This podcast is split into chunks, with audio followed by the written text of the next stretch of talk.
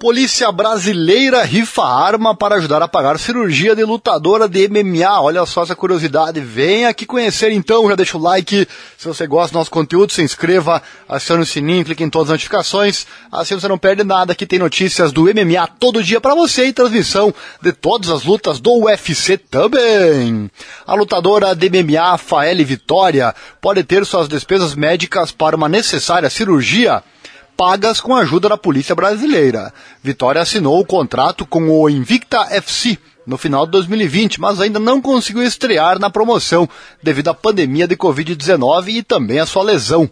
Ela está com cartel 4-0 na carreira profissional e gerenciada pela lenda do UFC, Ura Faber, e também a equipe Team Alpha Male um batalhão da Polícia Militar de Macapá, no Brasil, está realizando uma rifa de uma arma Taurus G2C.40. Será no dia 31 de maio e dará à vitória metade dos lucros se ela conseguir vender mil dos cupons sozinha. O valor do cupom é 10 reais. Em recente entrevista ao site MMA Fighting, Vitória deu sua opinião sobre o atendimento que ela teve e foi oferecido pela Polícia Militar aqui do Brasil. Ela disse, é um bom prêmio, as pessoas olham e ficam tipo, uau, uma arma ou 4 mil reais é um prêmio interessante para sortear e conseguir algum dinheiro para pagar a cirurgia.